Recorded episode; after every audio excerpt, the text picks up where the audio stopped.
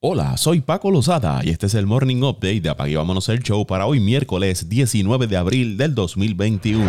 Los Wizards de Washington no pudieron hacer nada para detener a Jason Tatum, quien marcó 50 puntos cuando los Celtics superaron a los Wizards 118 en su partido de play-in para asegurar el séptimo puesto en los playoffs de la Conferencia del Este y un cruce de primera ronda contra los Nets, una ventaja de 52 a 44. Al concluir la primera mitad, los Celtics salieron con todo en el tercer cuarto y guiados por Tatum y Kemba Walker, quienes se combinaron para anotar todos menos dos de los puntos de Boston en un rally de 22 a 4 para comenzar la segunda mitad. Tatum acertó 5 de 12 intentos desde la zona de 3 puntos y se fue perfecto de 17 a 17 desde el tiro libre, empatando con Steph Curry con la mayor cantidad de partidos de 50 puntos esta temporada con un total de 3. Los Wizards contaron con 22 puntos de Bradley Bill, quien no se encuentra al 100%. Westbrook acertó 6 de 18 intentos de campo para 20 puntos y 14 rebotes con 5 asistencias. Los Pacers de Indiana siguen luchando por un puesto en los playoffs y lograron el primer paso cuando aplastaron a los Hornets de Charlotte 144 a 117 en su partido de play-in. A pesar de no contar con varios integrantes claves de su rotación, 8 de los jugadores de los Pacers anotaron en doble dígito. Malcolm Brogdon anotó 16 puntos con 8 asistencias. Domantas Sabonis terminó con 14 puntos,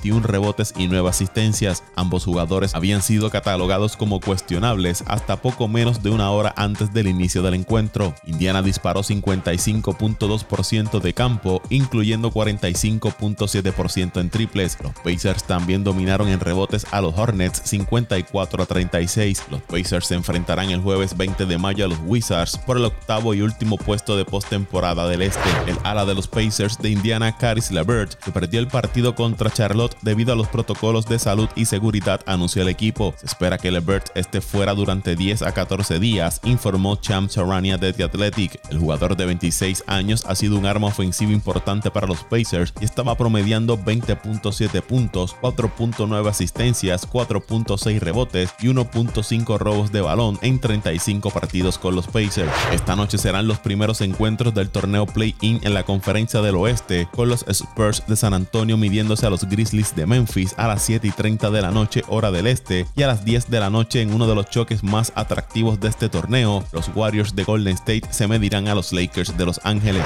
El dirigente de los Lakers, Frank Vogel, dijo que LeBron James jugará contra Golden State a pesar de una lesión en el tobillo que lo obligó a perder tiempo de juego al final de la temporada regular. Vogel dijo que James participó en la práctica del martes y está experimentando un dolor menor en el tobillo derecho. El lanzador derecho de los Tigres de Detroit, Spencer Storm se convirtió en el quinto lanzador de la temporada en registrar un juego sin hits en la victoria 5 por 0 contra los Marineros de Seattle. El lanzador de 28 años realizó 117 lanzamientos, registrando 9 ponches. Este fue el octavo juego sin hits en la historia de los Tigres y el primero desde que Justin Verlander lanzó su segundo no-hitter con el equipo en el 2011. Este es el juego 310 sin hits en la historia de las grandes ligas. El juego sin hit de Turnbull marca la segunda vez esta temporada que los marineros no conectan indiscutibles. Ocasión anterior fue contra los Orioles de Baltimore el 5 de mayo cuando John Means les amarró los bates. La mayor cantidad de juegos sin hits lanzados en una sola temporada es de 8, lo que ocurrió durante la temporada del 1884. En la era moderna se han producido 7 juegos sin hits en 3 temporadas distintas, en el 1990, 1991 y en el 2015. El dirigente de las Medias Blancas de Chicago, Tony La Russa, no vio con buenos ojos que Jermín Mercedes conectara un cuadrangular en un lanzamiento de 3 y 0 durante la paliza que le dieron el lunes a los mellizos de Minnesota. Cometió un error, habrá una consecuencia que tendrá que soportar, dijo la rusa. Además, el dirigente señaló que Mercedes no replicará el swing en una situación similar. Es solo deportividad, respeto por el juego, respeto por el oponente.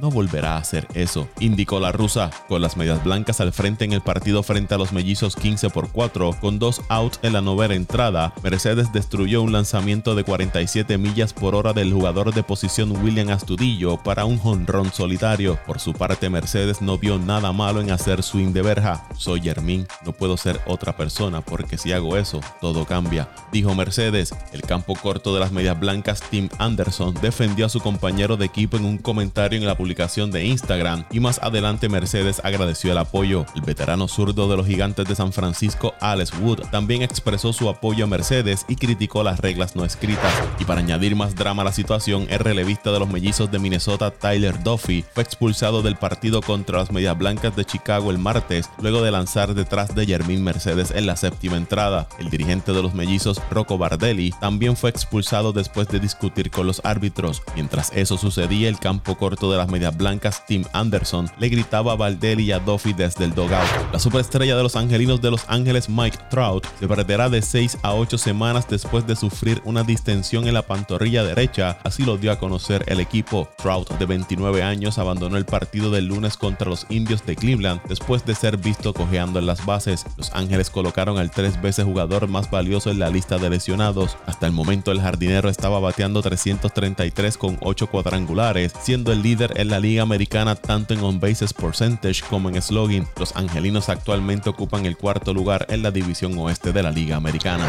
La leyenda de los Yankees de Nueva York y miembro del Salón de la Fama Derek Jeter es el centro de una producción de ESPN Films titulada The Captain que se estrenará en el año 2022, anunció la cadena. El documental de varias partes tratará sobre la carrera de 20 años del campo corto de los Yankees. También abordará la vida del 14 veces seleccionado al juego de estrellas fuera del campo, su papel como ejecutivo con los Marlins después de su retiro y su camino hacia Cooperstown. ESPN Films, los creadores del documental The Last Dance, que se centró en Michael Jordan, se unirá al director ganador de un Emmy Randy Wilkins en el proyecto de Jeter. El director Spike Lee también es uno de los productores ejecutivos involucrados en el proyecto. Y otro que al parecer tendrá su propio documental es el quarterback de los Bucaneros de Tampa, Tom Brady, después de que el director ejecutivo de Fox Entertainment, Charlie Collier, revelara el lunes que la cadena estaba trabajando junto a Brady para crear una serie. Collier no reveló más detalles sobre el proyecto, pero se espera que se produzca en colaboración con la compañía de Brady, 199 Production. El jugador de 43 años ganó su séptimo título de Super Bowl la temporada pasada con Tampa y también logró su quinto premio de jugador más valioso de un Super Bowl. ESPN también está trabajando en una serie documental sobre Brady que saldrá al aire este otoño. El quarterback de los Bengals de Cincinnati, Joe Burrow, está en camino para jugar en la semana 1 de la temporada que se aproxima, nueve meses y 10 días después de que se sometió a una cirugía reconstructiva de rodilla, dijo su médico. Es menos probable que juegue la pretemporada, ya que los médicos no quieren que entre en contacto hasta los nueve meses posteriores a la cirugía. Burrow fue sometido a una cirugía el 2 de diciembre del año 2020, luego de que el quarterback se rompiera el ligamento cruzado anterior y el ligamento colateral medio en la semana 11 contra el equipo de Washington. Por lo general, los jugadores regresan de las cirugías de ligamento cruzado anterior en 9 a 12 meses, pero se esperaba que el daño adicional que sufrió Burrow lo mantuviera alejado cerca de un año. El jugador de 24 años dijo en abril estaba adelantado a lo programado y esperaba estar listo para el primer partido de la temporada. Cincinnati recibirá a los Vikings el 12 de septiembre. Show.